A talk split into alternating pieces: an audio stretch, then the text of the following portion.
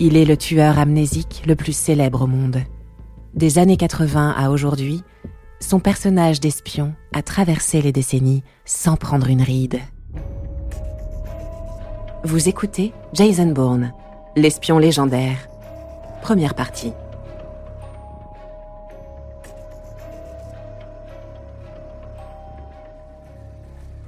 Créé dans les années 80 en pleine guerre froide, quand la rivalité entre le KGB et la CIA battait son plein, le personnage s'est transformé avec les époques, pour aujourd'hui baigner dans les théories conspirationnistes. Mais si Jason Bourne évolue, plus que toute autre icône de la culture pop, il est toujours synonyme de paranoïa.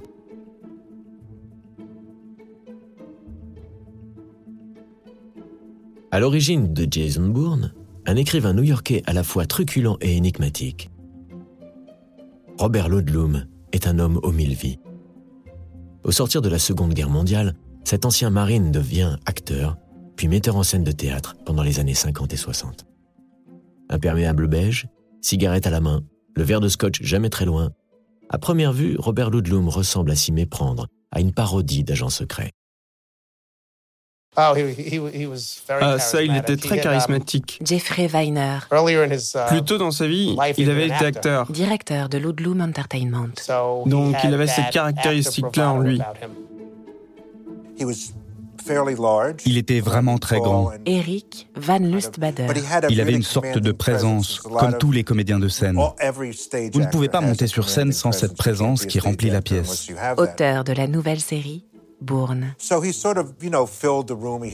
Il avait une vraie voix profonde, sourde. Une voix de théâtre. Bob aimait porter ce trench coat. C'était sa signature. C'était un Burberry, je crois. Un trench coat traditionnel anglais. Il buvait beaucoup. Richard Marek. Je pense que ça l'aidait. Premier éditeur de Robert Ludlum. Cela stimulait son esprit. Lui et moi, on s'est souvent retrouvés complètement sous. Le soir et le midi aussi. Sur les conseils de sa femme, Ludlum se lance à la fin des années 60 dans l'écriture d'un roman. Il a alors déjà 40 ans. Richard Marek, un éditeur new-yorkais, voit arriver le manuscrit sur son bureau.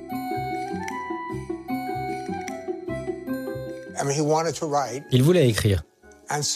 Donc il a juste déversé tout cela sur le papier.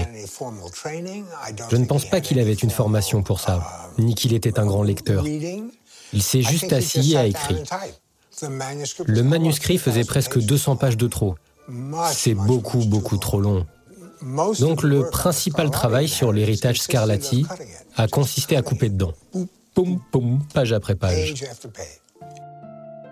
L'héritage Scarlatti est un roman d'espionnage situé dans l'Allemagne nazie d'avant-guerre. Et malgré une difficile réécriture pendant deux longues années, Ludlum est persuadé qu'il tient là un best-seller. Il voulait vraiment apprendre. Et son plus grand souhait était que son livre sorte et devienne un succès. Il n'arrêtait pas de répéter ⁇ J'aimerais que le New York Times fasse une critique de mon livre ⁇ En 1971, le New York Times ne remarque même pas la sortie du roman, mais le public, lui, se régale. Le livre est un best-seller et un écrivain à succès est né. Désormais, Ludlum écrit un best-seller tous les ans. Sa marque de fabrique? Des héros plongés dans une ambiance de guerre froide et d'obscurs complots. Car l'écrivain est sensible aux changements politiques qui ont frappé son pays. L'assassinat de JFK, d'abord, dix ans plus tôt en 63.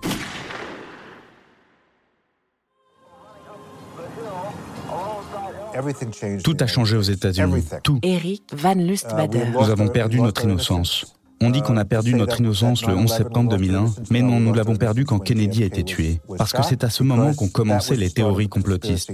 Elles se diffusaient partout. Puis en 1974, le scandale du Watergate et la démission de Richard Nixon provoquent un électrochoc dans l'opinion publique. Elle découvre avec stupeur que l'administration américaine a utilisé la CIA pour toutes sortes de missions inavouables. On s'aperçoit qu'elle s'attaque également euh, à des citoyens américains. Yvonique de Noël, auteur spécialiste de la CIA. Elle a été utilisée par exemple sous Nixon pour surveiller les activistes, pour surveiller des gens comme John Lennon ou Jane Fonda, euh, tout simplement parce qu'ils étaient, euh, ils contestaient le, les activités des États-Unis euh, à l'étranger. La, la, CIA a été utilisée pour surveiller le courrier d'un certain nombre de citoyens américains. Donc c'est un vrai retournement de situation et depuis les années 70, la CIA n'a jamais retrouvé la virginité qu'elle avait dans les années 50-60 où elle était perçue comme cet instrument de défense du monde libre. Nous sommes au milieu de tous ces changements sociaux importants. Henry Morrison, ancien agent de Robert Ludlum. Et ça a eu un effet sur le genre de fiction qu'écrivait Ludlum. Si l'époque est à la méfiance, Ludlum, lui, au fil de ses romans, comme dans sa vie personnelle, se montre carrément paranoïaque.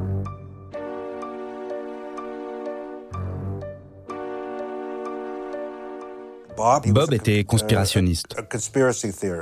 Il se méfiait de toutes sortes de groupes. Robert Ludlum était un produit de la guerre froide. Jeffrey Weiner, directeur de Ludlum Entertainment. L'espionnage était différent à cette époque. C'était avant l'ère de la technologie, des ordinateurs. Pour les hommes de sa génération, la norme, c'était les espions qui travaillaient à l'ancienne. Et c'était plus manuel que technologique. Je pense qu'il pensait réellement que le monde était comme il l'écrivait. Robert Ludlum est toujours resté mystérieux sur ses sources.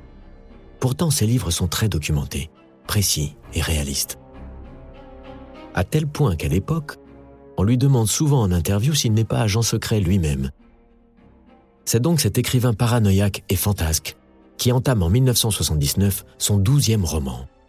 Pour la première fois, il imagine un récit où la CIA est dépeinte comme un repère d'agents troubles aux méthodes controversées. L'histoire?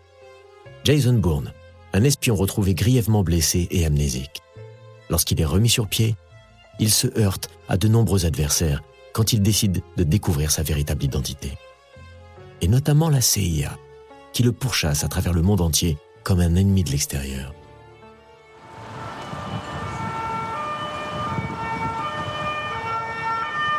Ce qui est intéressant chez Ludlum, c'est une ambiguïté morale généralisée. Yvonique de Noël. C'est-à-dire qu'on n'est pas comme euh, dans les romans portant par exemple sur la Seconde Guerre mondiale, on a d'un côté les gentils, de l'autre côté les méchants.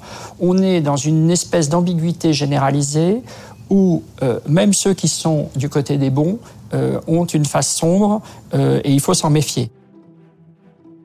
Pour donner plus de véracité à son récit, l'auteur s'inspire avec minutie des moindres détails repérés sur ses photos de vacances avec sa femme.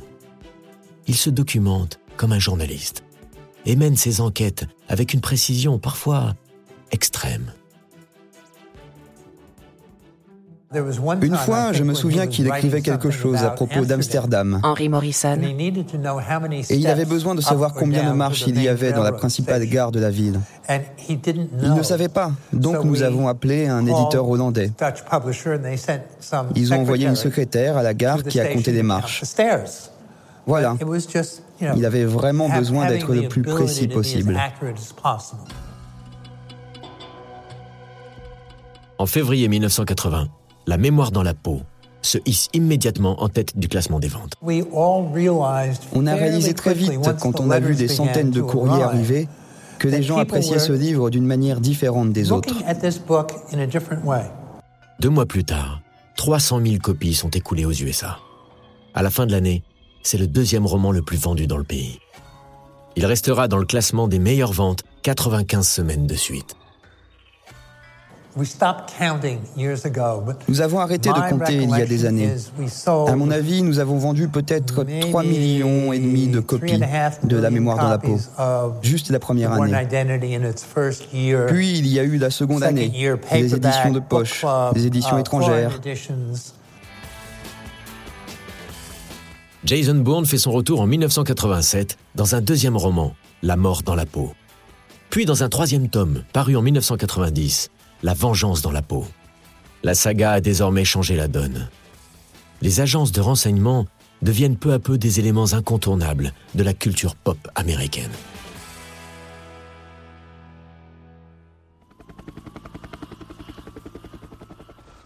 Dans la décennie suivante, le cinéma et la télévision s'en emparent, comme dans le film Ennemi d'État avec Will Smith. Ou dans la série Alias, créée par Gigi Abrams. On y retrouve des agents souvent ambigus, dont on ne sait jamais très bien s'ils sont du bon côté de la morale.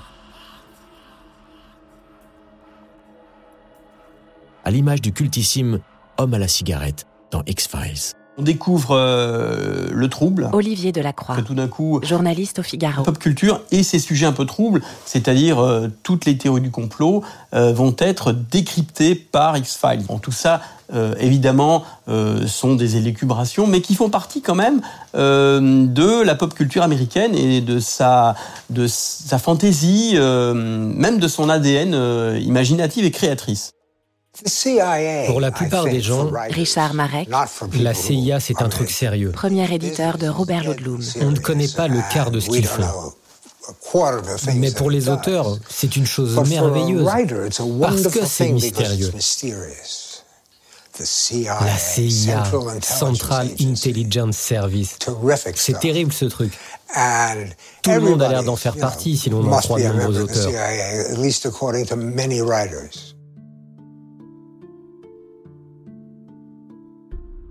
Dans les années 90, la CIA est partout.